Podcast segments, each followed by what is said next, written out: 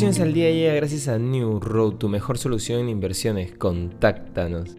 Hoy, en el plano local, el intercambio comercial entre Perú y Estados Unidos llegó a 12.365 millones de dólares durante los primeros 7 meses de 2022, un crecimiento del 49% en comparación con el mismo periodo de 2021. Estados Unidos es el principal destino de nuestros envíos de bienes no tradicionales. Recibe el 52% de nuestras exportaciones textiles y el 34% de nuestras exportaciones agropecuarias, se publicó en un comunicado. El portafolio indicó que las exportaciones agropecuarias peruanas a la primera potencia mundial entre enero y julio han generado 1.527 millones de dólares, mientras que en materia textil un total de 594 millones. En cuanto al tipo de cambio, se mantiene en los 3,87 soles. En los mercados internacionales en Wall Street se registran ventas este martes mientras inicia la reunión de política monetaria de la Reserva Federal de Estados Unidos y el mercado descuenta con una alta probabilidad un tercer y alto ajuste de 75 puntos básicos en la tasa de interés.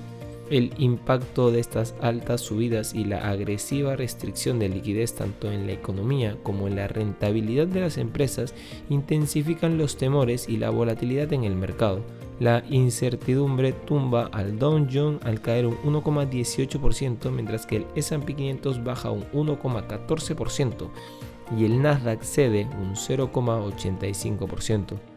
El bono de dos años refleja un rendimiento ya cercano al 4%, el nivel más alto desde hace 15 años, en el 2007, mientras que el rendimiento del bono a 10 años ya está por encima del 3,5%, no visto desde 2011.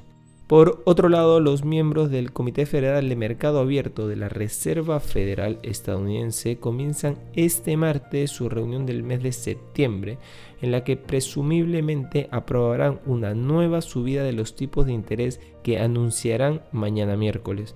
Según los expertos, la subida volverá a ser de 75 puntos, algunos estiman que podría llegar a un punto y con ello el Banco Central estadounidense encadenará cuatro alzas consecutivas desde el pasado mes de marzo.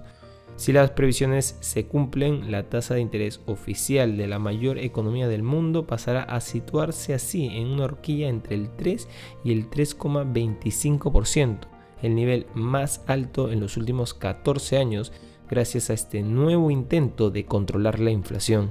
Y no queremos irnos sin mencionar que el número de millonarios chinos se puede duplicar de aquí a 2026, según un informe de Credit Suisse publicado el martes. A pesar de la campaña nacional de Pekín para reducir la desigualdad de la riqueza y la fuerte desaceleración de la economía, la riqueza total de los hogares chinos alcanzó los 85,1 billones de dólares en 2021, un 15% más que en 2022. El impulso de Pekín a la prosperidad común se ha intensificado en los últimos años en la retórica oficial, al igual que la represión de los excesos en sectores como la tecnología y la educación privada, que ha sacudido a los inversores. Estas han sido las noticias más importantes de hoy, martes 20 de septiembre del 2022. Yo soy Eduardo Ballesteros, que tengas un feliz martes.